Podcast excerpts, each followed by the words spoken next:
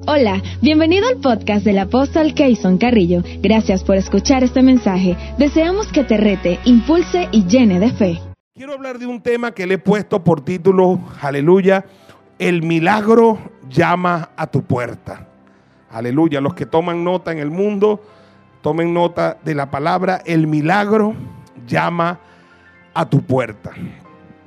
En lo personal, el apóstol Keyson Carrillo, que dirige este movimiento maravilloso, este ministerio que se llama Misión Cristiana para el Mundo, que forma parte de la Federación Apostólica y Evangelística Emanuel, y en este momento ocupo la presidencia de la Federación Apostólica Emanuel. En lo personal, yo creo en los milagros.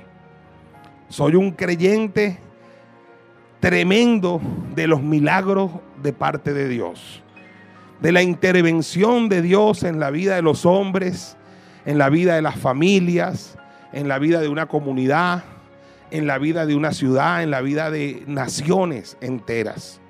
Creo en los milagros. Creo en los milagros porque Dios existe y Dios es real.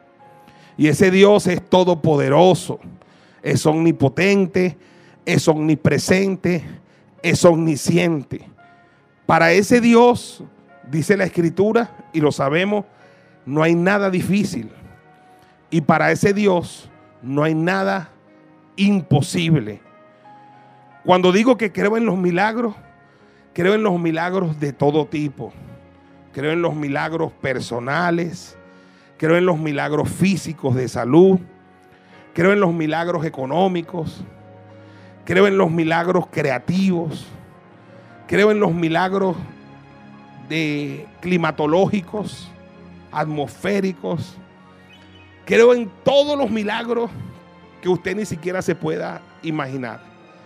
Y una de las razones, además, por la que yo creo en los milagros, es porque yo mismo, en varias ocasiones de mi vida, he sido objeto de un milagro de Dios.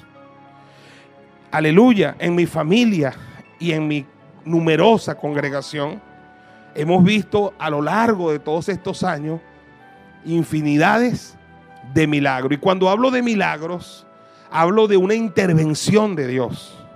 Una intervención sobrenatural de Dios para un momento específico, para algo específico. No sé si me estoy explicando. Yo creo en los milagros, incluso creo también que los milagros no solo le ocurren a los cristianos, a los hijos de Dios, no. Los milagros le ocurren a todos los seres humanos, al mundo entero. Muchos de nosotros podemos recordar cosas que nos pasaron en el pasado, que no éramos cristianos, y hoy decimos, Dios intervino. Dios intervino en esa situación, aunque yo no era cristiano. Y eso fue un milagro de Dios. O sea, no solo los cristianos reciben milagros. Por ejemplo, cuando a mí me dieron los tres disparos, yo no era cristiano. Y yo sé que eso fue un milagro. El hecho de que yo esté aquí hoy vivo, sano, que yo pueda ir a un gimnasio a hacer ejercicio. Cada vez que estoy haciendo ejercicio no sé por qué me vienen los tiros. Porque no es fácil todo lo que yo viví y está cargando pesas y está trotando y tú dices, pero bueno, ¿y cómo yo hago esto si yo he sido sometido a más de 15 operaciones? O sea, yo no tengo una serie de órganos en mi cuerpo este, yo fui sometido a una operación tan delicada que fue la, para salvarme la vida, que el mismo doctor dijo, tú estás muerto. Y yo sé, hoy en día yo sé que mi vida es un milagro, que yo sobreviví porque unos médicos de verdad maravillosos se dejaron usar y trabajaron con mi cuerpo, pero quien trabajó en mí fue Dios y porque tenía un propósito en mi vida. Aleluya, creo en los milagros Aleluya, porque he visto los milagros. Mi mismo Kevin es un milagro. Todos saben que el apóstol Belki no podía salir embarazada. Y fíjense, pero los milagros existen. Por eso es que los apóstoles de la federación, los pastores, llaman a Kevin el milagrito.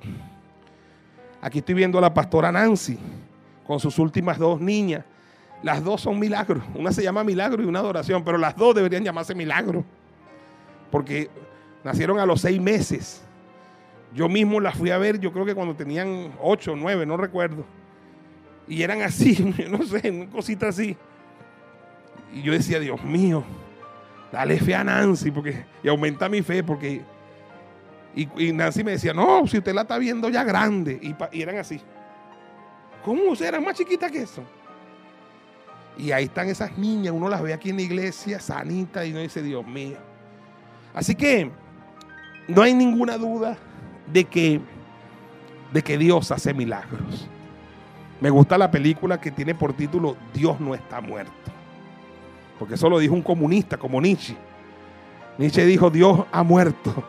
Bueno, los milagros demuestran que Dios no ha muerto. Dele un aplauso al Señor, aleluya, a lo largo y ancho de Venezuela y el mundo. Y hay algo muy interesante acerca de los milagros hoy, que es que el mundo hoy necesita un milagro diario, que nosotros necesitamos un milagro. Y todos los que hacemos vida en Venezuela sabemos que esta nación es candidata a un milagro.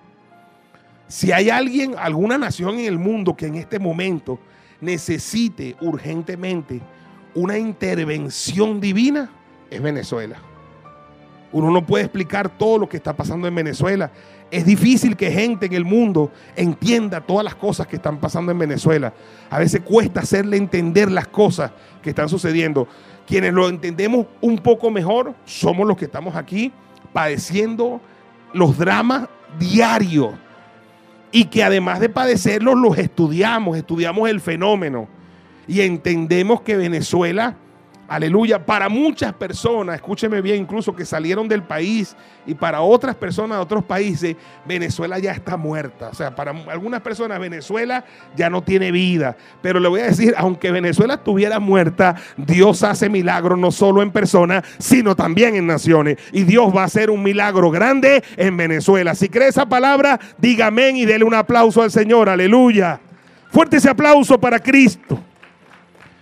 Yo quiero que, aleluya, abramos nuestro corazón y voy a decir acerca de esta escritura seis cosas que para mí son fundamentales. De esta escritura que tuvimos al comienzo, de hecho de los apóstoles, capítulo 12, versículo 13 al 15. Aleluya. Lo primero que quiero decir, escúcheme acerca de esta escritura, escúcheme bien, por favor. Número uno, es que los hombres de Dios también pasan por duras pruebas y por duras tribulaciones. Los hombres de Dios también pasan por duras pruebas y por duras tribulaciones. ¿En qué contexto estamos leyendo esto de que Pedro tocó una puerta y que la mujer le fue a abrir y luego no le abrió y salió corriendo hacia adentro y le dijo es Pedro y los hombres le dijeron estás loca y después le dicen no, no, es su ángel? En el contexto de una crisis que estaba pasando el apóstol Pedro. En el capítulo 12 de Hecho de los Apóstoles, en el versículo 1, dice, en aquel mismo tiempo el rey Herodes echó mano de algunos de la iglesia para maltratarles, de algunos de la iglesia para maltratarles. Y mató espada a Jacobo, hermano de Juan, y viendo que esto había agradado a los judíos, procedió a prender, a agarrar preso también a Pedro. Eran entonces los días de los panes sin levadura. Oiga esto, y habiéndole tomado preso, le puso en la cárcel, entregándole a cuatro grupos de cuatro soldados cada uno, para que les custodiasen. Y se proponía, oiga, sacarle al pueblo para después de la Pascua. Así que Pedro estaba custodiado en la cárcel, pero la iglesia hacía sin cesar oración a Dios por él. Óigalo bien, la iglesia estaba orando porque su líder Pedro estaba en una crisis. La iglesia estaba orando por su líder Pedro. Ya habían matado a otros de sus dirigentes fundamentales habían podido dar muerte a Jacobo.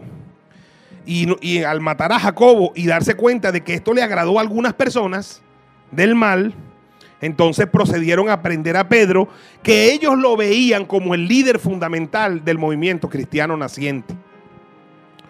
Y una vez que la iglesia se enteró que mataron a Jacobo y metieron preso a Pedro, se pusieron a orar por su líder. Me gusta esto, hermano. A la luz de lo que está viviendo el mundo con la pandemia, todos sabemos y nos duele el corazón de que han muerto muchos hombres de Dios. Muchos hombres de Dios han muerto por el COVID-19. Personas de Dios en España, en Italia y ya en Venezuela. Esta semana falleció un apóstol en la parte de Oriente y ayer falleció un pastor en Guarenas por el COVID-19. Y entonces, si una persona no está entrenada en la palabra, puede llegar al punto de criticar y de juzgar y decir, y eso que era un hombre de Dios. Como que si los hombres de Dios no le pasaran cosas malas. El apóstol Pablo, cuando dice lo que más se agolpa, la preocupación por todas las iglesias, lo que más se agolpa en mí cada día es la preocupación por todas las iglesias.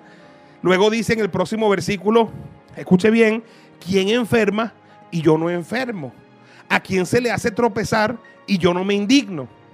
Y es claro, o sea, los hombres de Dios, empezando por Jesucristo, han pasado por momentos amargos en su vida. Porque si vamos a estar juzgando y señalando, y eso que era un hombre de Dios, entonces eh, Jesucristo no era un hombre de Dios y no pasó por, por, por, por, la pasión de Cristo, todo lo que le hicieron. Y no dejó de ser un hombre de Dios por lo que hizo. O sea, los hombres de Dios, y cuando leemos la Biblia y nosotros los cristianos estamos claros que todos los hombres de Dios pasaron por situaciones difíciles, pasaron por situaciones difíciles. Lamentablemente, hay personas dentro de la iglesia, que yo no los llamo iglesia, sino infiltrados en las iglesias, que lo que hacen es juzgar y señalar. Hay personas, incluso que se tildan de profetas y quieren decir, los pastores van a caer de infarto y muchos van a morir por el COVID. Como que si estuviera diciendo una cosa de una panacea. Que los pastores mueran por el COVID, eh, dicen que los pastores son humanos. No sé si me estoy explicando. Y que los pastores mueren de infarto y de que más van a morir. O sea, la gente se muere de infarto, se muere de bobolongo. O sea, no sé si me estoy explicando. Por eso es que tenemos que leer la escritura, porque cuando los pastores están pasando por angustias, por problemas, por dificultades, no es hora de criticarlos, no es hora de señalarlos, no es hora de juzgarlos.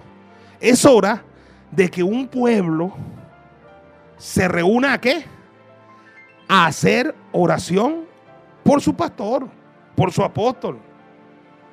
Mire lo que dice el libro de Hebreos capítulo 10, versos 32 y 33. Hebreos capítulo 10, verso 32 y 33. Dice, pero traed a memoria los días pasados, en los cuales, después de haber sido iluminados, óigalo bien, sostuvisteis gran combate de padecimiento, por una parte, ciertamente vituperios y tribulaciones, y fuiste hecho espectáculo. ¿Ve? ¿Qué sufrieron los líderes de la iglesia? Sufrieron, aquí dice, gran, sostuvieron gran combate de padecimientos. Por una parte, ciertamente con vituperios y tribulaciones, y fueron hechos espectáculo. Muchos dirigentes de la iglesia primitiva fueron hechos espectáculos, un bochorno. Cuando los lanzaban al, al Coliseo romano cuando los devoraban los leones, la gente en las graderías celebraba y bebía por cada muerte de cada dirigente cristiano. Muchos dirigentes cristianos les cortaron sus cabezas y las llenaron de aceite y las pusieron en los postas de las calles para alumbrar en la noche, como una amenaza a la gente que se hiciera cristiana de que ese podía ser su destino. Muchos dirigentes cristianos fueron también crucificados y fueron expuestos de manera que la gente pudiera verlos en las cruces, porque decía el imperio que los asesinaba que tenían que morir como su líder Jesucristo. El mismo apóstol Pedro fue crucificado y él pidió que se le crucificara con la cabeza hacia abajo. El apóstol Pablo fue decapitado, le cortaron la cabeza. Entonces aquí dice el, escritor de los Hebreos, sostuviste gran combate de padecimiento, por una parte ciertamente con vituperios y tribulaciones, y fuiste hecho espectáculo, y por otra llegaste a ser compañero de los que están en una situación semejante. O sea, unos pasaron por la prueba, y si no, eran amigos de alguien que estaba en la prueba. Eran pana de alguien que estaba pasando por la prueba. Y es así. Yo tengo 21 años, cumplimos este año en el ministerio a tiempo completo. Y hemos pasado por momentos de tribulación donde hemos necesitado y requerido la oración del cuerpo de Cristo. Aleluya. Y en esos momentos, imagínense ustedes que uno está necesitando eso, entonces la gente lo que haga es criticarlo a uno y, señalarlo, entonces lo terminan de hundir a uno. Cuando uno como pastor, parte del trabajo de nosotros los pastores es lidiar con las crisis de la gente. Y nosotros notamos que cuando la gente pasa por crisis personales, familiares, de salud, criticando a nadie, nuestro trabajo es orar por ustedes. Denle un aplauso al Señor, aleluya, denle un aplauso al Señor. Aleluya, mire cómo dice, así que Pedro estaba custodiado y en la cárcel, pero la iglesia hacía sin cesar, aleluya, sin cesar oración a Dios por él. O sea, la iglesia estaba haciendo lo correcto. Antes que nos maten a Pedro, vamos a qué? A orar. Ya mataron a Jacob. Ya no podemos hacer nada, pero vamos a orar para que no nos maten a Pedro. Ya se murió el pastor tal de COVID. Vamos a orar porque, aleluya, dígame. Aleluya, oren por nosotros. Pues somos seres humanos y en la calle andamos, en el mundo andamos. Oren por los pastores. Aleluya, oren por los hermanos. Oren por los que están al frente de las congregaciones. Porque por supuesto el, el diablo sabe que si hiere al pastor, las ovejas serán dispersadas. Aleluya. Y tenemos que hacer un cerco de protección en oración por los pastores. Aprovecho para pedir por este medio la oración por el pastor Henderson y la pastora Jennifer. Están enfrentando este drama ahorita y estamos orando por ellos y ellos van a vencer.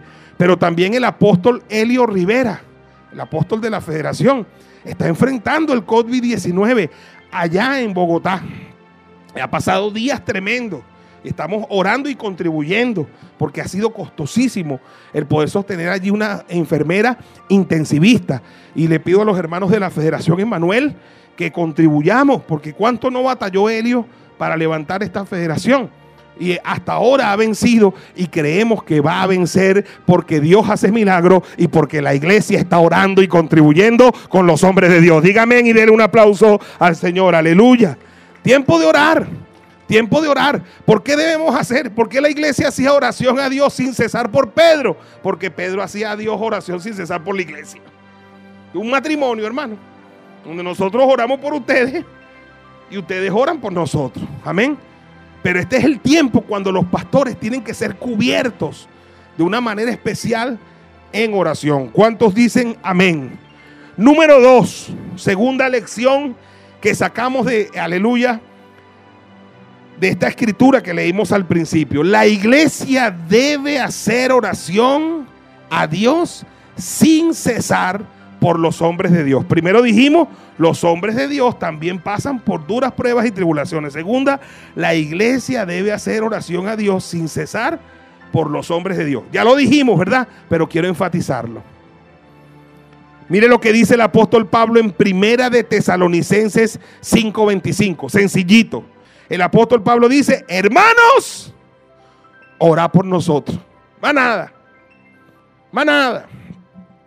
Mire, nosotros hemos sabido, el apóstol Ignacio y mi persona, de personas que pasan por situaciones difíciles, pastores, apóstoles, y no le comunican a la gente. Viven sus dramas solitos. Entonces yo le digo, a veces el apóstol y yo, Ignacio, hemos hablado Apóstoles, ¿por qué no le cuentan a la gente que están pasando por esto, por aquello?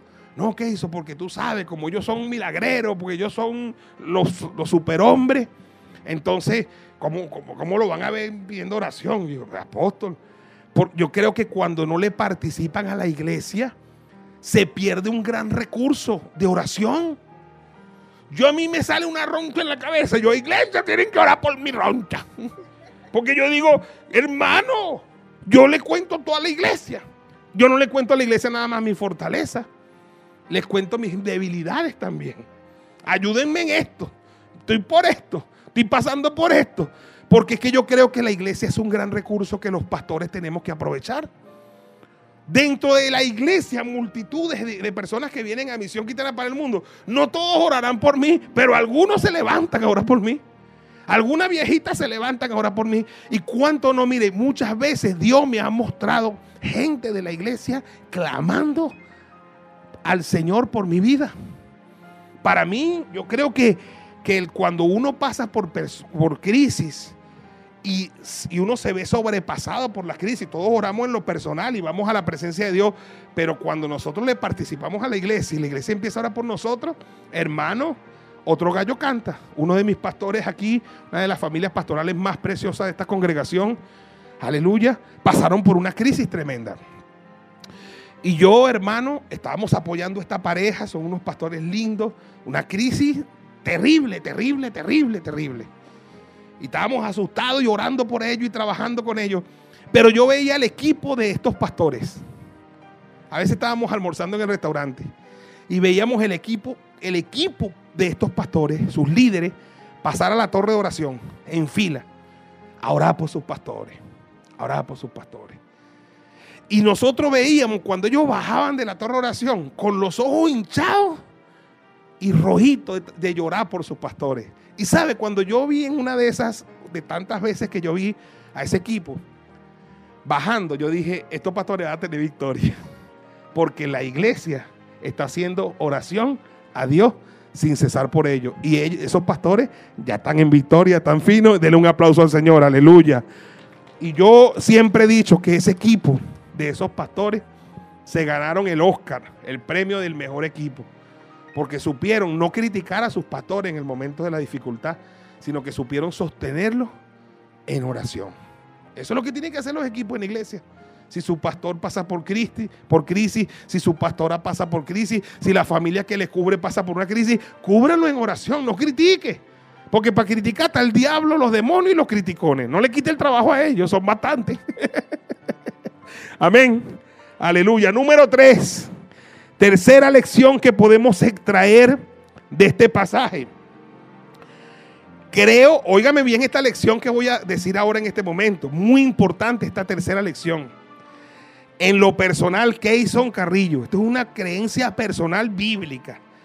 Creo profundamente en la intervención angelical a favor de los hombres de Dios y del pueblo de Dios. Voy a repetirlo. Creo profundamente en la intervención angelical a favor de los hombres de Dios y del pueblo de Dios. Yo sí creo en eso, hermano. Yo creo que así como Satanás, óigame bien, tiene un ejército organizado, lo llama la Biblia principados, potestades, gobernadores de las tinieblas y huestes espirituales de maldad en las regiones celestes y eso eh, configura el mundo de la oscuridad y de los demonios y de los espíritus inmundos que, recorren el mundo matando, robando y destruyendo y haciendo daño y hacen el trabajo para Satanás de matar, robar y destruir. Así nuestro Dios, nuestro Padre, tiene un ejército de arcángeles, de ángeles, de serafines y de querubines. Para que por el mundo estén distribuidos, aleluya, sirviéndole a las naciones, sirviéndole a las comunidades y sirviéndole, por supuesto, a los hombres de Dios y a, los hijos de Dios en el mundo entero. Creo en la intervención de los ángeles. La iglesia, hermano, poco se ha hablado de esto. Pero la iglesia va a tener que aprender a echar mano de la doctrina que enseña sobre la intervención angelical. A María, la madre de Jesús, quien le anunció que estaba preñada fue quién? Un ángel. Y a la mamá de Juan el Bautista y al papá, ¿quién le anunció que estaba preñada? Un ángel. No sé si me estoy explicando. Aleluya. Pablo estaba en un barco y había una crisis. ¿Quién se le apareció en la noche? Un ángel. Aleluya. Los ángeles apareciéndose una y otra vez en favor de la iglesia. Mire, cuando la iglesia está orando, oiga, mira la importancia que tiene esto. Quiero recomendarle antes de continuar y mientras yo lo digo, usted va a ver los trailers allí en la pantalla, una película que se llama El Milagro de Coqueville. El Milagro, el Milagro de Coqueville. Mire, allí en la pantalla usted va a ver los trailers de esta película. Ahí el nombre, cómo se escribe, C-O-K-E-V-I-L-L-E, Coqueville. Es una historia apasionante de la vida real. Vea la película, trate de descargarla y véala, está en YouTube. El milagro de Coqueville. Esto pasó en una escuela en los Estados Unidos, que fue tomada por un grupo de terroristas. Iban a volar la escuela. Iban a hacer pedazos la escuela con los niños y los maestros y todo el personal. Y, es, y hubo unos niños allí dentro que empezaron a orar, a orar. Había niños en una escuela cristiana. Y como se supo en la nación, en los Estados Unidos, toda la nación empezaron a orar, a orar, a orar. Vea la película para no contársela. Pero tiene que ver esa película, porque es muy poderosa. Y al final, cuando la película termina, uno se da cuenta que allí hubo una intervención masiva de ángeles. Masiva. Fue una intervención masiva de ángeles. Y lo demás, bueno, vea la película. Impresionante. Y yo creo en eso. Creo profundamente en la intervención. Mire, en mi vida muchísimas veces han intervenido ángeles. Hay gente que tiene la facultad de ver ángeles. Estaba yo entrando a una iglesia en Guatire y una hermana le dice al, pastor, ¿quién es ese hombre? Le dice, bueno, en ese tiempo yo no era pastor ni nada, era evangelista, es un predicador de la plaza, trabaja en el banco. Ese hombre tiene dos ángeles así, gigante que... Y, entonces el pastor me lo cuenta y él me dice, dice que tiene dos ángeles así de más de dos metros. Y bueno, yo no lo veo, pero yo lo creo. Pero escúcheme, esa, esa misma situación me ha pasado como diez veces. Que la gente pregunta, ¿quién es ese hombre? Tiene dos ángeles. De ahí yo me, yo me he puesto, no, hombre, eh, malandro, porque yo digo, ¿qué pasó? O sea, porque cuando uno está guapo y qué, apoyado. No, no, mentira. Pero yo sé que los ángeles de Dios me guardan a mí, a ti, a ti, a ti, porque el ángel de Jehová acampa, aleluya, alrededor de los que le temen y les defiende. Dígame y denle un aplauso al Señor, aleluya.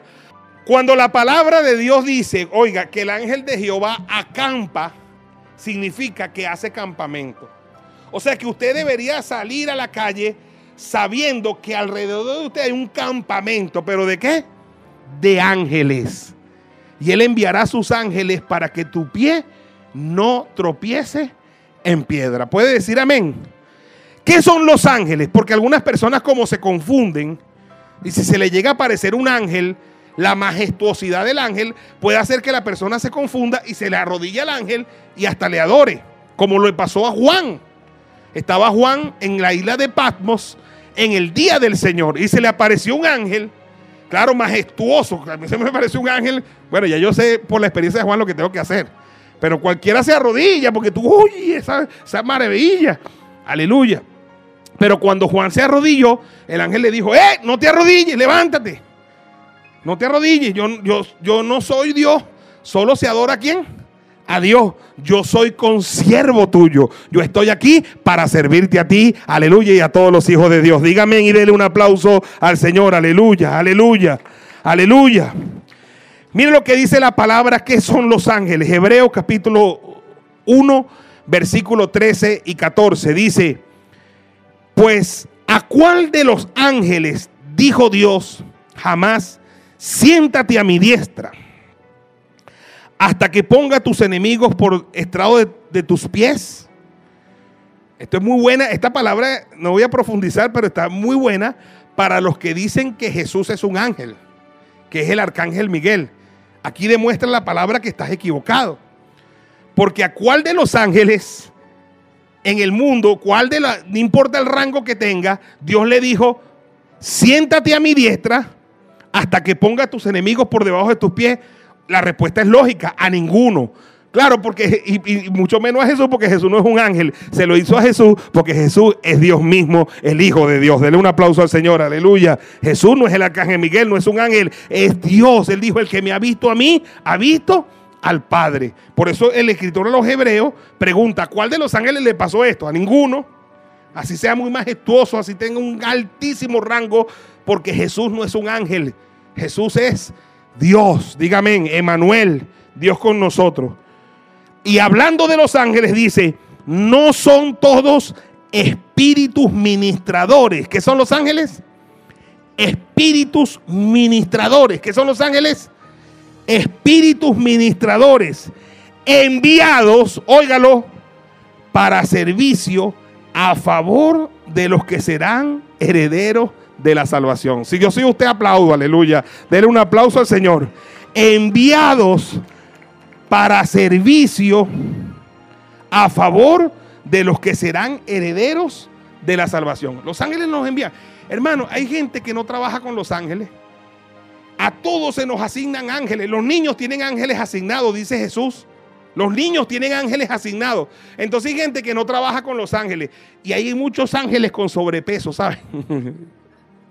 Los ángeles no son gordos, pero hay muchos ángeles como los... ¿Y por qué estás así, angelito? Porque mi, mi, mi, mi, amo no me usa. Nunca me invoca. Nunca me, me da una orden. Puro al Padre, puro al Hijo y puro al Espíritu Santo. Y entonces me puse sedentario. Y aquí estoy gordo. No, hermano, los, míos están, hombre, con abdominales cuadritos, con músculos, porque como yo los uso, y bastante los fastidios, vayan para acá, vayan para allá, cubran mis hijos, cubran la iglesia, cubran acá.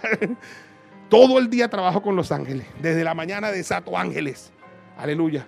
Los míos no descansan. Y como no se cansan, no hay problema. Pero hay que aprender a usar los ángeles. Señor, desato, aleluya, actividad angelical. Voy a salir, Señor, bendice mi, bendice mi salida, bendice mi entrada. Tu palabra dice que tú enviarás tu ángel para que mi pie no tropiece, ¿qué? En piedra. Haz campamento alrededor de mí. Guarda a mis hijos. Haz vallado de ángeles. No sé si me estoy explicando. Ustedes me han visto orar a través de los años y muchas veces nosotros hacemos orden, ordenamos a los ángeles que se pongan en actividad en favor de la iglesia. Le ordenamos a los ángeles, cuando hacemos guerra espiritual, atamos a los espíritus inmundos, atamos a los demonios, desatamos los ángeles, los arcángeles, porque todo lo que atare será qué? Atado en el cielo y todo lo que desatare será desatado también en el cielo, todo lo que desatemos en la tierra. Entonces hay gente que ata y no desata. Y cuando nosotros damos una oración de guerra espiritual, atamos lo malo, pero desatamos lo bueno. Atamos a los principados, potestades, gobernadores de las tinieblas, desatamos arcángeles, ángeles, serafines, querubines, porque es lo contrario. Desatamos la unción, desatamos la gloria. No sé si yo me estoy explicando. Los ángeles son sobre todo, escúcheme bien esta, esta enseñanza, son sobre todo necesarios donde tú no puedes llegar. Allí es donde son necesarios los ángeles. Donde tú en ese momento no puedes llegar porque tienes impedimento de entrar a ese lugar o porque está muy lejos, porque está en otro país. Tú no puedes llegar, pero ¿quién sí puede llegar? Los ángeles. ¿Dónde estaba Pedro, hermano? En la cárcel. Y no, no era día de visita.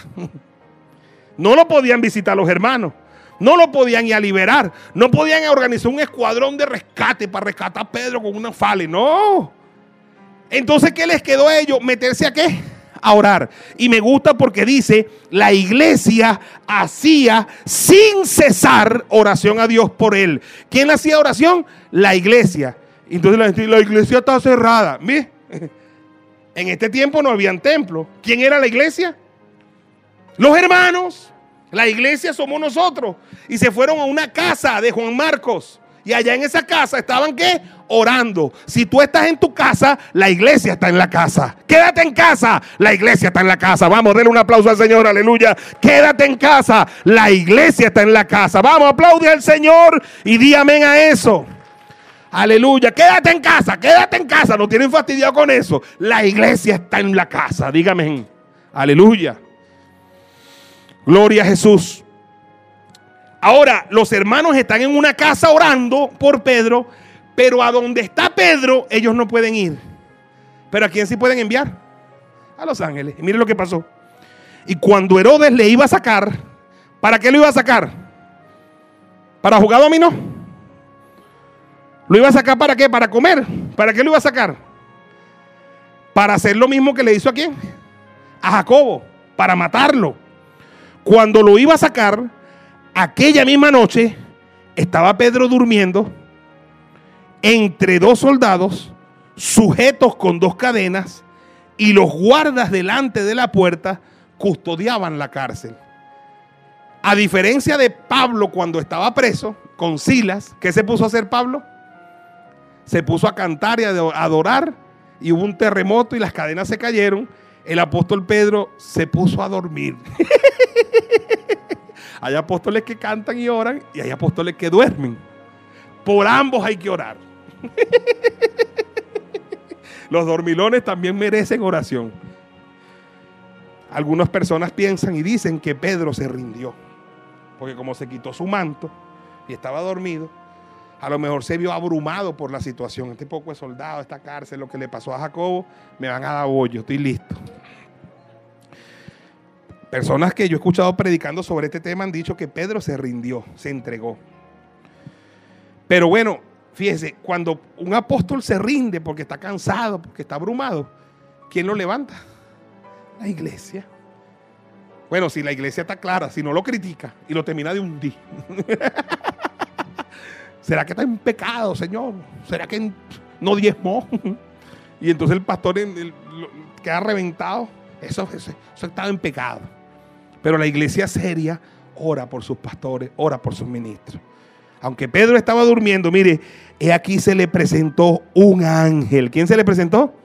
Un ángel del Señor y una luz resplandeció en la cárcel. Los ángeles van donde tú no puedes ir. Y tocando a Pedro en el costado, ¿a dónde lo tocó? Porque hay muchas cosquillitas, le hizo cosquillitas.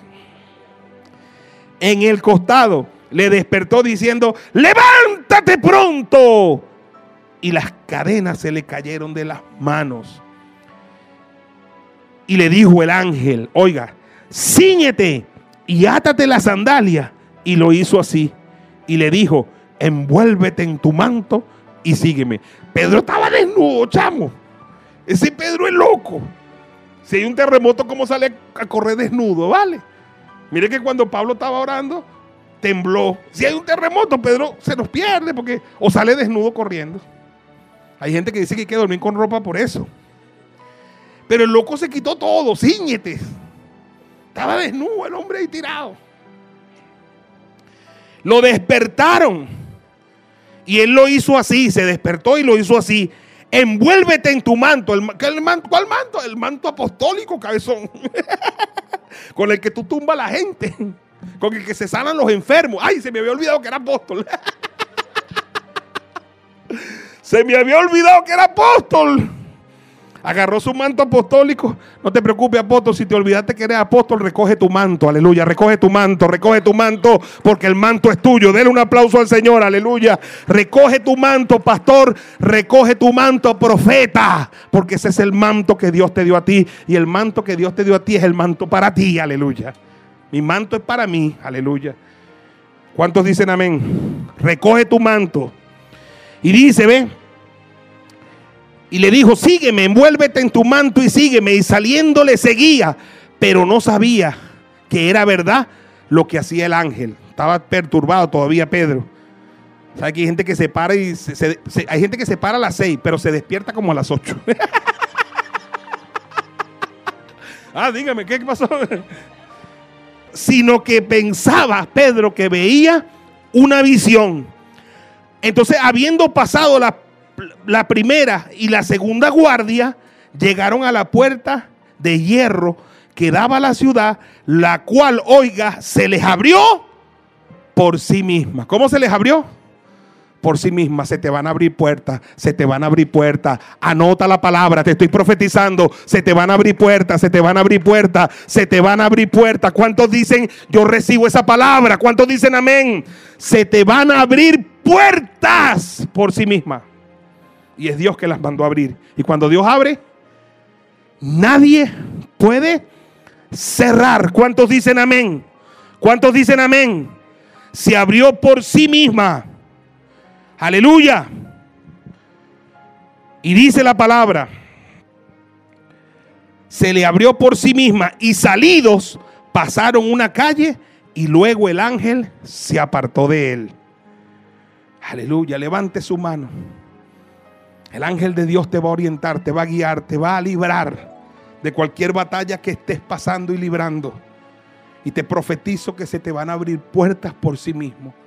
Cuando a otros se les cierren puertas, a ti se te abren en el nombre poderoso de Jesús.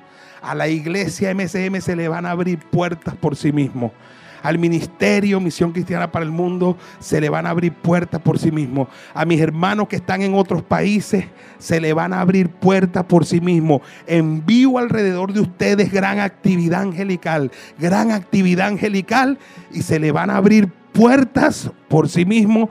Diga amén y dele un aplauso al Señor. Aleluya, vamos. Aleluya. Aleluya. Número cuatro. Y esta me gusta. El ángel te acompaña hasta un punto.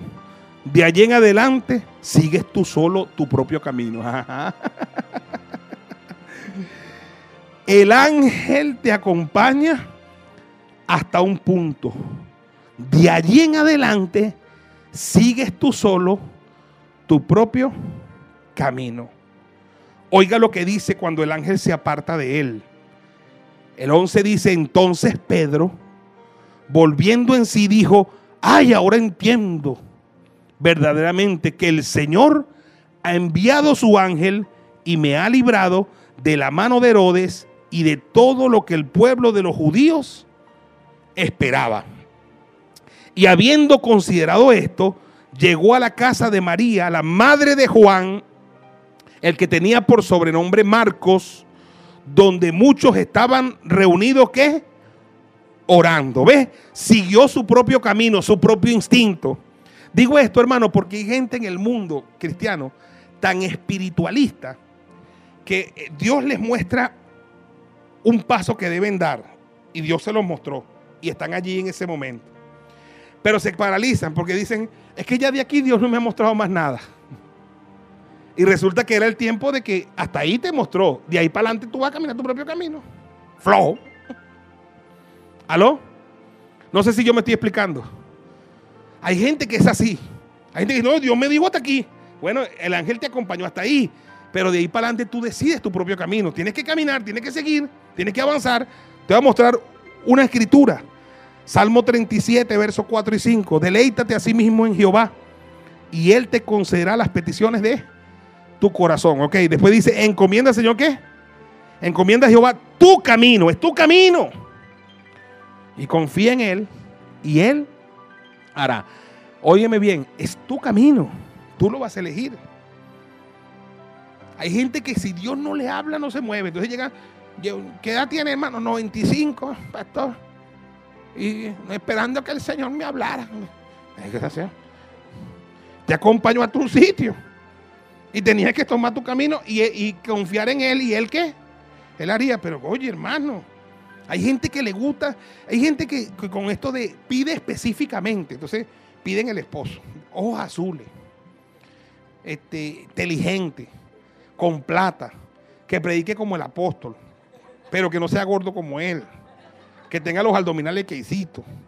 Este, oye,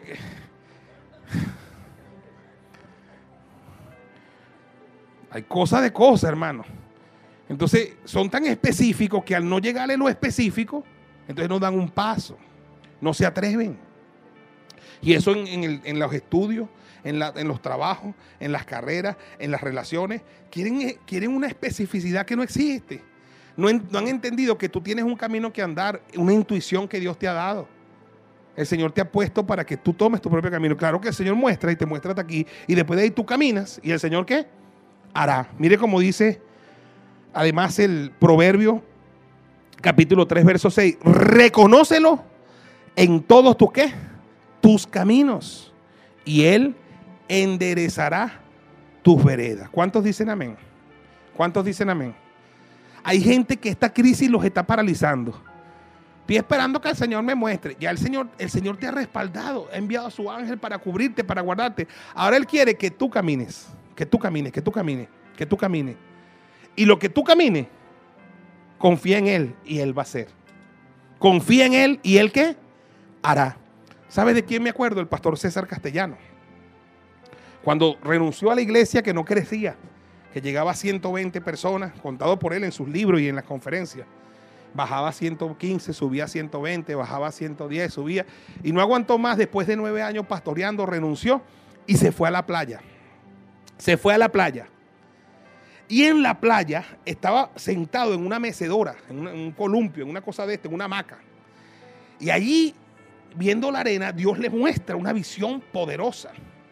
Dios le muestra que, los granos de arena se juntaban y formaban una figura de un hombre y entonces Dios le empieza a hablar y le dice, así será la iglesia que yo te daré, que de multitud será como las estrellas del cielo y como qué, como la arena del mar, y que de multitud no se podrá contar, ¿no? Y él dice, Señor, dame una señal, dame una señal, Mueve, muévete en mí, muévete en mí. Y entonces él se queda así esperando que Dios se mueva. Eso lo cuenta él. Esperando que Dios se mueva. Entonces, me imagino esperando que lo mesa. Y él dice que no lo movió Dios. Y, y Dios le dijo, muévete tú. Muévete tú. Porque es tu camino. Y le decía a Dios, si tú no te mueves, yo no me muevo. ¿Aló? ¿Aló? Hay gente que le gusta que Dios le haga todo. No, hermano, Dios hace parte. Dios hace su parte. Los ángeles hacen la suya. Pero yo camino en mis caminos, encomendados al Señor, y Él hará. Vamos, déle un aplauso al Señor y diga amén que entendió esa palabra. Levante su mano, declaro que tú vas a caminar en los caminos rectos del Señor, en los caminos que Él te ha mostrado y que Él te va a favorecer. Confía en el Señor porque Él va a hacer. Diga amén y déle un aplauso al Señor. Aleluya. Número 5. Enseñanza número 5. Aquí está el centro de mi mensaje hoy. Debes, debes creer a las oraciones que haces. ¿Cómo se llama el mensaje?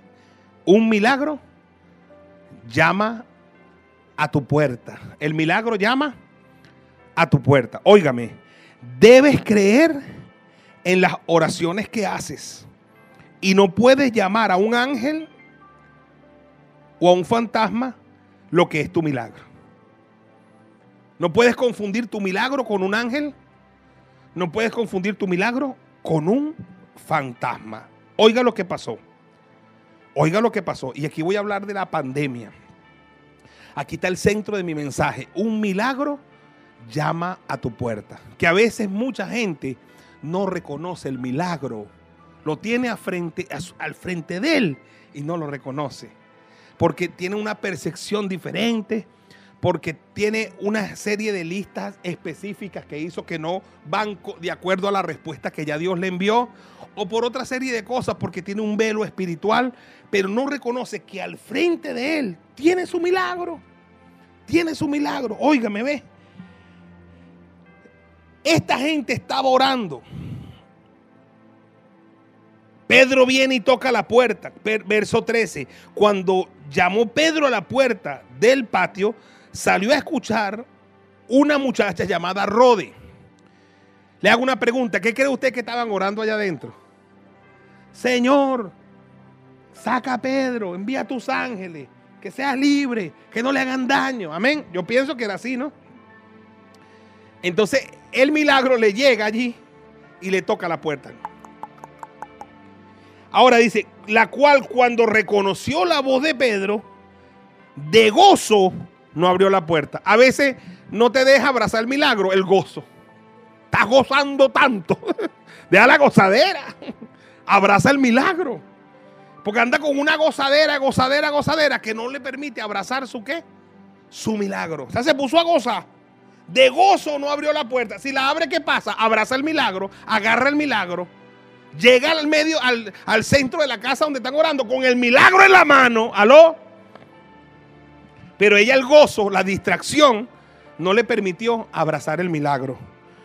Y entonces dice, sino que corriendo adentro dio la nueva de que Pedro estaba en la puerta. ¿Qué representaba Pedro para el grupo que estaba orando? El milagro que estaban pidiendo. El milagro llama a la puerta. Y ellos le dijeron a ella, ella dice, siervo, ya va, voy a interrumpir la oración, amén. Está una hermana hablando en lengua, da raca, maca, ya, ya, ya va, momentico, amén, amén, escuche, ya va, ¡hey! Porque a veces que unos pentecostales que cuesta para callarlo. Me imagino que alguien dijo, esta sí es carnal, va a interrumpir la oración. Porque no habían dicho amén. Y no, mire, está Pedro ahí afuera. ¿Y sabe qué le responden los espirituales? Y ellos le dijeron, estás loca. Estás loca, vale. Estás loco, como dicen los guaros. Estás loco, estás loco, estás loca, chica. O sea, en otras palabras, ¿cómo tú eres loca? Si no van a dar bollo. ¿Y para qué estás orando, loco? Y los tipos le dicen a, Rode, tú estás loca, Rode. Tú estás loca, te volviste loca, Wilfrido. Está loco. Le dicen loca porque ella le cuenta que el milagro, o sea, escuchen, en otras palabras, que ellos están orando algo, pero ellos no creen en verdad que Dios les puede hacer un milagro. Y así mucha gente sabe. Ven al esposo borracho, como han escuchado testimonio en la iglesia, Señor, cámbialo. Aleluya. Y ya la actitud dice que tú, que tú no crees. Y allá en el baño tú te metes y dices, no, ese fue el esposo de Carmen Elina, pero el mío.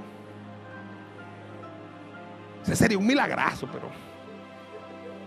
Y delante de las otras amigas tuyas, no, yo estoy orando por él para que cambie. Pero en el fondo, allá, como el tipo viene más borracho, tú no crees que ese desgraciado va a cambiar, pero ese desgraciado va a cambiar. Y va a ser un agraciado. Amén. Y así madres que oran por los hijos, que están en una dificultad terrible y oran, pero les falta fe, porque dicen, porque que cambie ese hijo mío tiene que ser, no, que vuelva a nacer. Porque hay gente que ora, pero en el fondo allá no cree que el milagro se pueda dar. Es más, hay gente orando por Venezuela y esto es por eso. Señora, el milagro en Venezuela. Aleluya. Pero allá en el fondo, cuando vea las cadenas, duda de todo, de que Dios va a hacer milagros. No, no fregamos, tal. ¿Ves? ¿Por qué? Porque no creen que Dios puede hacer el milagro, hermano. Esta gente le dice, estás loca, pero ella aseguraba que era él. Dice, no, no, no estoy loca, yo lo vi, yo lo escuché.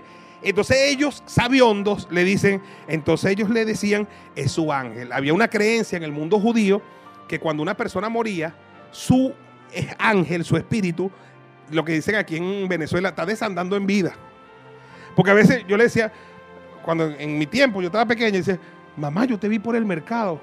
Chacho, estaría desandando en vida, porque yo no estaba en el mercado. ¿Qué significa desandando en vida? Le pregunté a mi mamá que era como cuando el espíritu, la persona se va a morir y el espíritu sale y pasea por ese lugar, pues estaba desandando en vida. Entonces era algo así, ¿ves? Ese fue su ángel, está desandando en vida. Ya, ya Pedro le dieron bollo y llegó el ángel ahí. Llegó el ángel allí. Hermano, el milagro le estaba llamando, ¿qué? A la puerta y ellos le llamaron muerto. Ellos le llamaron un ángel, un fantasma. Ya había pasado con los discípulos. En Mateo capítulo 14, verso 24 al 26. Y la barca estaba en medio del mar, azotada por las olas, porque el viento le era contrario. El viento le era contrario. Jesús estaba orando. Jesús los manda a ellos adelante. Jesús se va a orar. Jesús le dice que los va a alcanzar.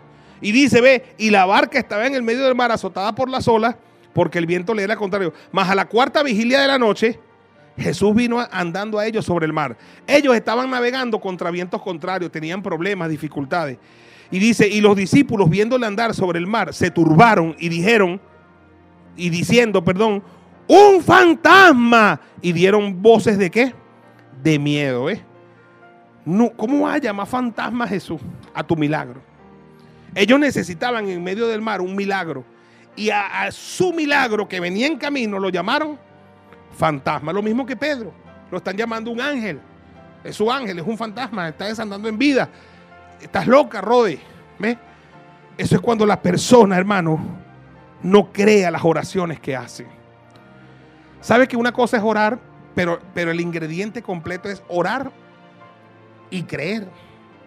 Todo lo que pidiere al Padre, creyendo. Creyendo. Orar no, orar ora a todo el mundo. El asunto no es orar, sino creer. Me gusta la canción de Tercer Cielo, creeré, creeré, creeré, creer que eso puede pasar. A mí, yo he venido creciendo en la fe a lo largo de los años. Y con el tiempo se me ha facilitado más creer. Con la experiencia. Con la experiencia. Con el entendimiento de que le servimos a un Dios real. Que para ese Dios nada le es difícil. Y que para Él no hay nada imposible. Ahora, y voy a terminar de aclarar mi punto acá. A veces llega el milagro, pero como viene de otra manera, no lo vemos. Viene de una manera que no lo estábamos esperando. Conozco una persona que pedía un hombre estudiado, inteligente, catire o blanco, bien parecido. Mire, le llegó bruto no estudiado, negro. Eso costó. Hoy en día uno la ve. Ay, mi negrito para acá, mi negrito para allá, mi negrito para acá. Pero si uno le ve la lista que ella tenía, era tan diferente a, a la cosa esta que Dios le dio.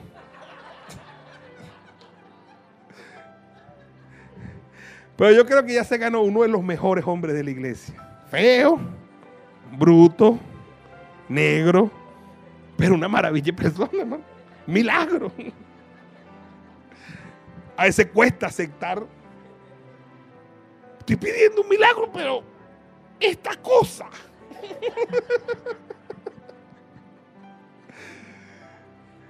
Aleluya. A veces el milagro viene de otra forma. A veces el milagro viene de otra manera. ¿Y sabe a qué me estoy refiriendo? A la pandemia. Por años la iglesia ha orado, aviva tu obra, danos un avivamiento, Señor, aviva la iglesia. Viene la pandemia. Ay, no vamos a morir. Ay, COVID. Ay, estamos llamando fantasma, muerte, COVID. Y no sabemos si detrás de esta pandemia hay el milagro que hemos estado pidiendo. Porque sabe que yo veo que la pandemia está trayendo algo de lo que la gente de nuestras iglesias carecía de tiempo para hacer la obra. ¿Cuál era la lucha de uno antes de la pandemia? Hermano, haga la obra. ¿Qué decían los hermanos? No tengo tiempo. Oye, yo, yo entregué la célula porque no tengo tiempo. Epa, yo, yo, yo no voy a hacer, yo no voy a ir al matutino porque no tengo tiempo. Entonces ahora, ¿ahora qué nos sobra? Tiempo. Quédate en casa. Quédate en casa.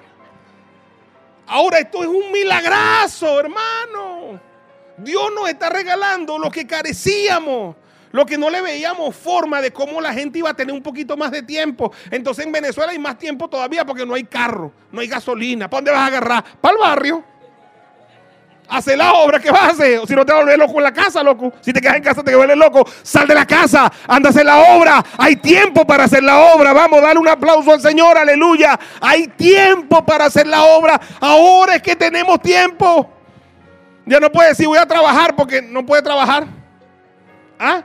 Tenemos el tiempo para hacerlo. Por eso no me venga con, no me venga con julepe, no me venga con, con, cosas raras. Que no, que yo, yo voy a hacer la obra cuando nos reintegremos. No, no, no, no, no, no, no. El que no la haga ahorita, anótese en la lista de los que están cobiados. Están cobiados. Candidatos para el COVID. Claro. Porque yo le digo una cosa, uno tiene que generar motivos para quedarse en esta tierra. Pablo decía, entre vivir y morir, no sé qué escoger, porque yo prefiero morir y estar con Cristo, porque eso es muchísimo mejor. Pero me quedarme en la carne, en esta tierra, me es necesario por causa de vosotros. Ahora, si tú no tienes un vosotros a quien servir, el COVID puede hallar en ti un candidato para que te vaya.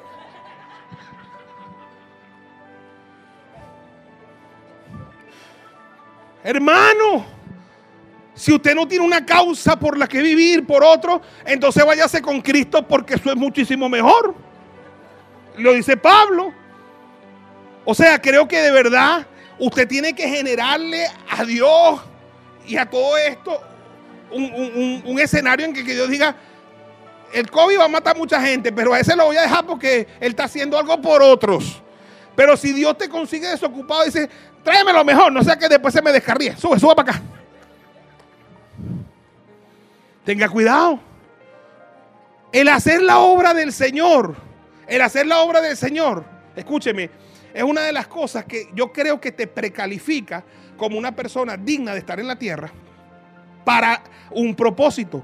Yo recuerdo, yo recuerdo, hermano, una cosa que a mí me pasó terrible, que fue que estábamos dando un reencuentro. Tres días, viernes, sábado, domingo. Ministré todos los tres días. Ministré el viernes, ministré todo el sábado, ministré todo el domingo. Y el lunes a las 5 de la mañana salí a trotar. Salí a trotar. Loco, loco, tostado. Tú tienes tres días ministrando. Oye, duerme hasta las 8 por lo menos. No, pero me gusta el ejercicio. Entonces salí a trotar, porque soy Superman. Trotando, hermano, me dio una pálida. Me dio una cosa fea. Yo tenía una hernia que ya me habían advertido que eso podía pasar. Y cuando yo llegué al apartamento, vivíamos en el Javier, yo llegué blanco como este pañuelo. Belki se asustó. ¿Qué me pasa? Y yo estaba muerto, hermano. Y los dolores que yo tenía eran increíbles. Bajamos volando, no, no nos fuimos en carro porque no podía manejar, nos fuimos en un taxi. Cuando llegamos, dije, tiene un infarto intestinal. Es decir, que la, hernia se me había dado una vuelta y se me había estrangulado. No dije, no le digas a la gente que yo estoy aquí porque como más se enferma su pastor. No, llama a todo el mundo. Para que se pongan a qué? A Y me llamamos a todo, a todo el mundo. Pónganse a orar. Y la gente puso a orar. Al ratico, al ratico. No pasaron unos minutos cuando yo me sané totalmente porque la hernia hizo esto, dio la vuelta, se recogió y se subió. Y, me sentía perfecto, como estaba antes de trotar. Tan perfecto que el médico me dijo, no sabemos por qué pasó esto. Realmente esto no es lo que esperábamos, porque esa centrangura se muere y te muere. Pero bueno, pasó, ya te puedes ir para la casa y te vienes a operar después. Le dije, no, no, no, échame cuchillo una vez. No sé que esta broma me repita. Aleluya. Y me quedé y me echaron cuchillo ese día. Y me, me ayudaron con la hernia. Pero, pero escúcheme, ve. Yo creo que lo que me dejó aquí sinceramente fue lo que Dios sabía que yo podía hacer por la obra del Señor. Han pasado los años después de eso y mira lo que hemos hecho. Mira lo que hemos logrado. O sea, el hecho de que tú hagas algo por alguien puede darle argumento a Dios, a los ángeles, a la pelona, para que te deje un ratico más aquí. Pero si tú no estás haciendo nada, estás robando oxígeno, pidiendo plata, te la pasa, con, con una modorra todo el tiempo durmiendo. Es capaz que Dios diga, no, no, no, ráctamelo temprano. Un rapto temprano. No sé si me estoy explicando, hermano. ¿Ah? La pandemia, escúcheme, es, comporta el milagro para la iglesia. Para que no los pastores y líderes y los dirigentes, para que tú el que se dice cristiano se active, se active en la obra. Todos somos real sacerdocio. Todos somos linaje escogido por Dios. Todos somos pueblo adquirido por Dios para que todos anunciemos las virtudes de aquel que nos llamó de las tinieblas a su luz admirable. Tiene que la pandemia que terminar con la guachafita, que eso es trabajo del pastor, que es trabajo del líder. Tú eres un líder también. Tú eres un llamado de Dios a hacer la obra de Dios un mes después que yo me convertí, empecé a predicar. Han pasado 25 años y aquí estoy predicando. No he dejado de predicar nunca, un mes después de convertirme. No se necesita ningún grado de instrucción para predicar, no se necesita ninguna experiencia para predicar, solo se necesita disposición. La mujer samaritana no tenía ninguna experiencia y fue y trajo una ciudad y la puso a los pies de Cristo. El endemoniado Gadareno no tenía ninguna experiencia, estaba sentado vestido en su juicio cabal, le dijo a Jesús, déjame ir contigo. Y Jesús le dijo, no Señor, vaya y cuéntele a los suyos lo que el Dios del cielo ha hecho contigo. Lo que hay que tener es disposición, hermano, es verdad. Yo soy cristiano, yo me convertí, yo le entregué mi corazón a Cristo. Es hora de que además del corazón le dé el cuerpo también, porque uno le dieron nada más al corazón.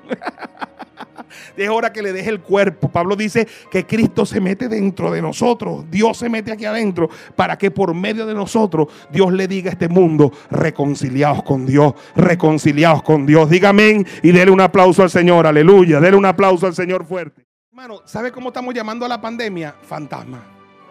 Ay, el diablo, una pandemia, el COVID, ¿no?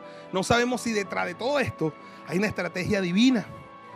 ¿Qué es lo que dice? Y véalo, Dante Hebel, que está predicando a tantas personas que llenaría eventualmente, con lo que lo están viendo a él, estadios enteros de una manera simultánea en el mundo entero. Lo dice Dante Hebel. Rudy Gracia, la cantidad de gente que lo está oyendo en el mundo, llenaría estadios completos y ellos no tienen una iglesia como para llenar un estadio. Pero ahorita no tienen para llenar uno, tienen para llenar 30 estadios de eso. Con la cantidad de gente que lo está viendo. ¿Qué es lo que estamos viendo? En el mundo hay un hambre por la palabra la palabra se está masificando y está llegando. A la manera que nosotros pensamos, no, porque nosotros siempre pensamos templo, eh, construir un coliseo, pero Dios lo está haciendo a su manera, aleluya, pero ese es el milagro de Dios para el gran avivamiento. Dígame y denle un aplauso al Señor, aleluya. En nuestro caso, la iglesia del Señor, los pastores metidos en los barrios, en las comunidades, atendiendo a las personas, haciendo lo que quizás costaba por falta de tiempo o por falta de disposición o por falta de muchas cosas. Pero ahora los pastores metidos haciendo el trabajo. Yo cuando veo el reporte de los pastores metidos en las comunidades, oye, me siento tan contento, hermano, de lo que está pasando. O sea que yo con esta tragedia del COVID, claro, a mí lo que me hace falta es la, el culto, en la multitud de verlos a todos ustedes. Claro que me hace falta, porque nos hacemos falta, porque, pero no se preocupe, que si no nos vemos aquí, nos vamos en el cielo y allá nos abrazamos. Aleluya. No, pero si no nos vamos a ver aquí. Pero hermano, tengamos ese sentido de unidad en hacer la obra del Señor, en meternos a los barrios, a las comunidades, a las calles, a donde está la gente, y hagamos y sirvamos a Dios en nuestro ministerio. Y traigamos el ayudamiento. De manera que cuando retornemos a la iglesia, porque lo vamos a hacer, no vengamos los mismos que nos fuimos. Vengamos muchísimos más de los que nos fuimos. Dí amén y dale un aplauso al Señor. Aleluya. Fuerte ese aplauso para Jesús. Amén. Debes creer las oraciones que hace y no puedes llamar ángel o fantasma a lo que es tu milagro, ¿verdad? Seis. Seis. Voy terminando. Los guardias y Herodes que le hicieron daño a Pedro y a la iglesia son los que mueren. ¿Oyó? Mire lo que dice la palabra en el versículo 19, mas Herodes, habiendo buscado, habiéndole buscado a Pedro, que ya se lo había llevado el ángel, sin hallarle, después de interrogar a los guardias, ordenó llevarlos a dónde? A la muerte. Después descendió de Judea a Cesarea y se quedó allí. Oye, tú te imaginas, hermano, esos guardias cuando agarraron a Pedro, seguro le pegaban, seguro que lo malandreaban. Y ahora entonces Herodes viene y dice, ¿dónde están los guardias que tenían a Pedro? Aquí están, los que maltrataron a Pedro. Ah, lo dejaron ir, me los matan a toditos. Se metieron con el ungido.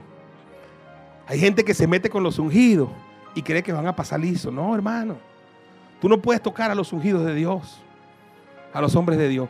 Y Herodes, que era que había mandado hacer eso, él dice, me los matas a ellos. Y Herodes dijo, pensaba que iba a pasar liso. No, mira lo que dice el verso 20. Y Herodes estaba enojado contra los de Tiro y de Sidón, pero ellos vinieron de, vinieron de acuerdo ante él y sobornando a Blasto, que era camarero mayor del rey, pedían paz porque su territorio era abastecido por el rey. Se le levantó una, se le levantó una protesta ahí, ¿ve? Donde él estaba, Herodes. Y dice, ve, y un día señalado, Herodes vestido de ropas reales, se sentó en el tribunal y les arengó. Y el pueblo clamaba gritando, voz de Dios y no de hombre, voz de Dios y no de hombre. Al momento un ángel del Señor le hirió por cuanto no dio gloria a Dios y expiró comido de gusanos. ¿Qué le parece? Expiró comido de gusanos. Hermano, en el mundo siempre ha habido gente que se ha metido con los cristianos, pero no salen bien parados, no salen bien parados, no salen bien parados. Hay un programa en el canal del Estado donde un famoso conductor que yo respetaba mucho, el año pasado empezó a meterse con los pastores y con la iglesia. Todos vimos eso.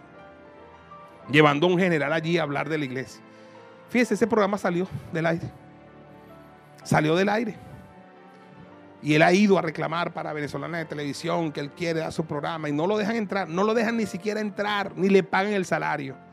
Pero cómo se metió con la iglesia el año pasado. A mí me duele porque yo lo respetaba mucho. En el país se le respeta mucho. Todavía se le respeta. Pero fíjese, se metió con quien no debía. Cuando yo lo veía él hablando de los pastores, de la iglesia, pasó unos programas. El año pasado, todos en Venezuela sabemos eso.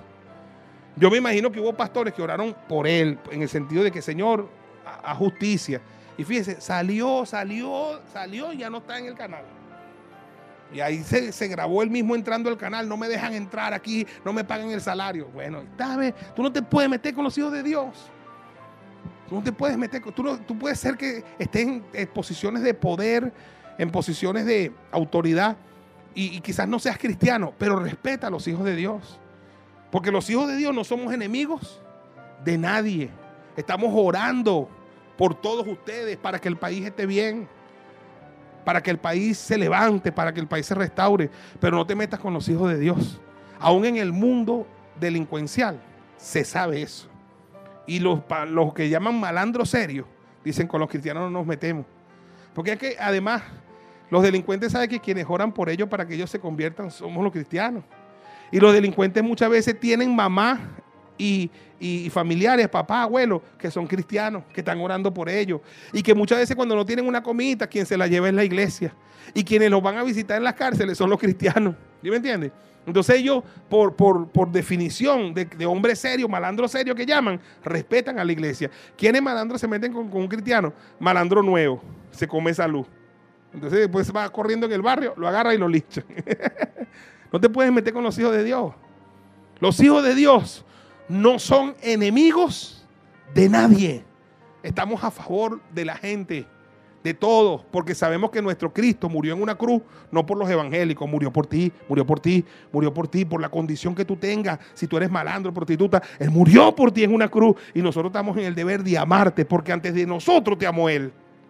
De tal manera amó Dios al mundo, Él te amó y nosotros estamos en el deber de amarte y de llevarte la palabra de esperanza. Si no te convierte, bueno, allá tú, pero si te convierte, entonces ganó el Evangelio. Entonces, ¿quiénes murieron aquí? Los que los, que, los guardias primero los manda a matar Herodes y a Herodes como no lo podía mandar a matar a nadie, se lo comieron unos gusanos. unos gusanos se comieron a Herodes. ¿Qué le parece? Murió comido de bichos comido de gusanos. Tenga cuidado. Y número siete, terminamos. Lo único que va a crecer en toda esta locura que estamos viviendo y que se va a multiplicar en la crisis y las pruebas es la palabra del Señor. Mire cómo termina diciendo la palabra. Aleluya. En el verso 24, pero la palabra del Señor crecía y se multiplicaba había una crisis, habían matado a Jacobo, habían encarcelado a Pedro, había persecución contra la iglesia, pero ¿qué crecía? La palabra del Señor. Dice, crecía y se multiplicaba la palabra del Señor. Ahorita hay una pandemia, no, no permitieron que nos congregáramos masivamente, pero ¿qué se está multiplicando? La palabra del Señor se está predicando en muchas casitas, en grupos pequeños, en células, en las azoteas. Ahora es que se está multiplicando. O sea que esta crisis no es un fantasma. Esta crisis es el milagro que hemos estado esperando por muchos años. Dale un aplauso al Señor, aleluya. Dale un aplauso al Señor fuerte.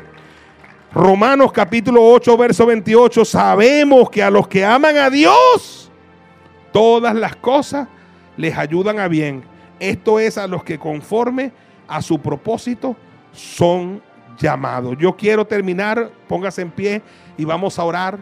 Hermanos queridos, cambia la percepción sobre esta pandemia, iglesia de Dios. Cambia la percepción sobre lo que estamos viviendo, sobre la cuarentena. Cambia la percepción. Sé que no estamos fastidiados, sé que estamos con estas cuarentenas, pero cambia la percepción. En mi caso, y yo lo pongo como ejemplo, yo siento que lo que ahora tengo es más trabajo Siento que ahora estoy abrumado de trabajo. Siento que tenemos que generar nuevas ideas. Siento que tenemos que repensar a la iglesia. Siento que ahora es que tenemos cosas por hacer. Así que hermanos, queridos, cambia la percepción. El tiempo que precede a la venida de Cristo debe ser para la iglesia un tiempo de gran avivamiento un tiempo donde las vírgenes prudentes se levantan, arreglan sus lámparas y su aceite y se ponen a hacer lo que tienen que hacer. Un tiempo cuando los que tienen talentos los están multiplicando, la parábola de los talentos. Y un tiempo cuando estamos haciendo la obra social, acordándolo de los más vulnerables, haciendo la obra del Señor. Por eso es que hablamos en estos días, revisa la senda antigua, pregunta por la senda antigua. Aleluya. Y después decíamos la palabra deudores somos. Bueno, aquí está, paguemos la deuda, pero tenemos que cambiar la percepción acerca de la pandemia, porque la pandemia que está siendo grave, que está trayendo consecuencias, que está dejando muchas familias mochas, que está trayendo mucho dolor, representa para la iglesia una gran oportunidad. ¿No se han dado ustedes cuenta, iglesia querida del Señor, la cantidad de gente que se ha suicidado? Es impresionante, hermano, que todos los días en las redes uno se mete. Se mató en estos días una doctora, se suicidó una persona, se suicidó otra persona. Un hombre vino y mató a su esposa, después se mató él. O sea, ¿cómo están aumentando los feminicidios, los suicidios, las depresiones, las tristezas, las ansiedades? Entonces el mundo está necesitando de alguien que le dé esperanza. ¿Y quién se la va a dar? Los políticos se la van a dar. ¿Ah? Los políticos de izquierda, los políticos de derecha, ¿se la van a, ¿quién se la va a dar? Los únicos que pueden darle esperanza a la gente son los que tienen al Dios de toda esperanza. Al Dios de esperanza. Al Dios de toda esperanza. Entonces, ¿qué dice la palabra? En el último tiempo, tinieblas cubrirán la tierra y oscuridad las naciones. Allí están las tinieblas. Pero ¿qué le dice a la iglesia? Levántate y qué? Y resplandece, porque ha venido tu luz y la gloria de Dios ha nacido sobre ti. Cambiemos la óptica, cambiemos la percepción de este tiempo, porque este va a ser nuestro mejor tiempo. Quédese tranquilo, dejemos la angustia que cuando volvemos, que si no volvemos, ya volvimos. ¿No se han dado cuenta que ya volvimos? Ya estamos en los barrios, estamos en las comunidades, estamos haciendo lo que tenemos que hacer, estamos haciendo el trabajo. Déjese de eso. Y algún día regresaremos al, templo y nos congregaremos, pero no podemos venir más debilitados, no podemos venir menos de lo que éramos, tenemos que venir más fuertes de lo que éramos, muchos más de lo que éramos. Cada líder, cada discípulo, cada cristiano de la iglesia MCM, de las multitudes que somos nosotros, tiene que venir con tres, con cuatro, con cinco, con seis, con doce. Pastor, en la pandemia me gané todos doce, aleluya. Aquí está, mire estas multitudes que tenemos, porque vamos a regresar más fuertes de lo que éramos. Lo que va a crecer en este tiempo y se va a multiplicar es la palabra del Señor, la iglesia del Señor. Amén. Allá afuera hay un mundo que está necesitando de todos nosotros. Comprométete, pues. Vamos a decirle, Señor, heme aquí, heme aquí, yo envíame a mí. Dispuesto estoy. Llevaré tu gloria a las naciones. Levanta tu mano, Padre, gracias. Aquí está la palabra que tú me diste. Se las he entregado al mundo entero, a mis hermanos que están en Venezuela, a los que están en otras naciones, de este ministerio y de otros ministerios. Bendícelos de una manera especial. Que esta palabra nos comprometa, Señor, aleluya, con las sendas antiguas, a que caminemos por ella, a que paguemos la deuda y a que lo que es los milagros de Dios no los llamemos un fantasma, porque el milagro ha tocado nuestra puerta y ahí está frente a nosotros, Señor. Heme aquí, Señor. Heme aquí, aleluya, yo iré. Envíame a mí, dispuesto estoy. Llevaré tu gloria a las naciones. Llevaré tu gloria a los barrios, a las comunidades, a las urbanizaciones, a donde se necesite de tu presencia, a donde se necesite de tu unción, de tu gracia, de tu favor, de esperanza. Dios de toda esperanza, úngeme, levanta tu mano y dile, úngeme. Yo iré, Señor, dígale, geme aquí, dígale, geme aquí. Yo iré, yo iré. Yo iré, Señor. Envíame a mí, dígaselo, levante sus dos manos. Que dispuesto estoy. Llevaré tu gloria a las naciones, a las urbanizaciones. Llevaré tu gloria a las comunidades, a los barrios. Heme aquí, dígaselo. Heme aquí, yo iré, yo iré, mi Dios. Derrama tu gracia, derrama tu favor. Enciende el fuego en los corazones. Enciende la pasión evangelística. Enciende el fuego del avivamiento. en cada hombre, en cada mujer, en cada niño, en cada anciano, en cada joven. Enciende el fuego del avivamiento en nuestra nación. Dígaselo. Hemi aquí, hemi aquí, a mí, a mi equipo, a mí, a mis líderes, a mí, a todo lo que tú me has dado. Henos aquí, Señor. Yo iré, yo iré, yo iré, yo iré. Envíame a mí, envíame a mí, que dispuesto estoy. Llevaré tu gloria a las naciones. Levante sus dos manos, te bendigo, te bendigo, te bendigo. Declaro un avivamiento en tu vida, un avivamiento en tu casa, un avivamiento en tu hogar, un avivamiento en tu familia, un avivamiento en tu liderazgo. Hay un avivamiento porque el milagro está llamando a la puerta de este país. Porque el milagro está llamando a la puerta de tu ministerio, de tu liderazgo. Un milagro llama a tu puerta. Gracias Señor.